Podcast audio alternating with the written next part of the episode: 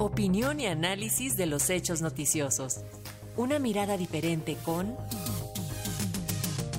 Luis Guillermo Hernández. Y esta mañana Luis Guillermo Hernández, periodista y analista político, nos habla acerca del papel de las Fuerzas Armadas en el actual gobierno. ¿Cómo estás, Luis Guillermo? Un gusto saludarte como siempre. Muy buenos días, Francisco. Muy buenos días a la audiencia de Radio Educación. Pues la intención del presidente López Obrador de proponer el traspaso de la Guardia Nacional a la esfera de responsabilidad de la Secretaría de la Defensa Nacional abre un debate trascendental en nuestro país, un debate que yo veo en dos perspectivas. Una, una es la política. ¿Puede el presidente de la República, comandante supremo de las Fuerzas Armadas, tomar una decisión de esa naturaleza sin depender de la oposición en el Congreso, como es su intención, para evitar que ésta renuente y siempre dispuesta a dinamitar a este gobierno se convierte en un estorbo infranqueable? La respuesta es sí. Hay mecanismos jurídicos, legales y plenamente constitucionales que permiten al presidente alcanzar su objetivo. El anuncio que acabamos de escuchar de que presentará una iniciativa al respecto, pues es la clave.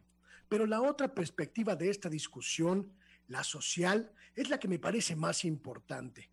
La sociedad mexicana puede confiar en el ejército mexicano para que se haga cargo de la Guardia Nacional, de esta institución aún en embrión, encargada de la seguridad pública, para consolidarla, custodiarla y fortalecerla, de tal modo que evite que se convierta en otra institución fallida como lo fue la Policía Federal? No es una cuestión menor. Durante décadas, la figura del ejército ha estado ligada a la represión, a la violación de los derechos humanos y a la opacidad. Este ejército es el ejército del 68, el ejército de la guerra sucia, el de los desaparecidos en el campo militar número uno, el de Tlatlaya, el de las violaciones a los derechos humanos. Sí, pero también, también es el ejército que está siempre en la primera línea de acción cuando ocurre un desastre. Es el ejército del plan DN3, el que custodia las vacunas que nos salvan del COVID-19, el que levanta obras monumentales en tiempo récord, el que está rescatando a los mineros atrapados en Coahuila y el que apoya a la población, a cualquier población cuando está en peligro y así lo requiere. Con su propuesta de traspasar la Guardia Nacional a la esfera de, influencia de la Sedena, el presidente López Obrador está mirando el futuro.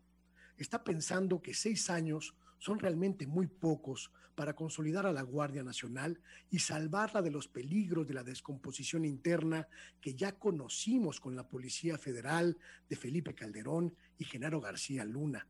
El presidente está pensando en un margen de tiempo suficiente para que esa institución, aún muy joven, aún muy débil, se fortalezca en vocación, en estructura y en mística de servicios y que sea eso, ese fortalecimiento útil para apoyar el lento, el lentísimo proceso de pacificación del país. A nosotros, a la sociedad mexicana, nos toca analizar esta intención con absoluta justicia, evaluar al ejército, evaluar su confiabilidad, pensando en los hechos oscuros del pasado, sí, por supuesto que sí, pero también los hechos luminosos del presente.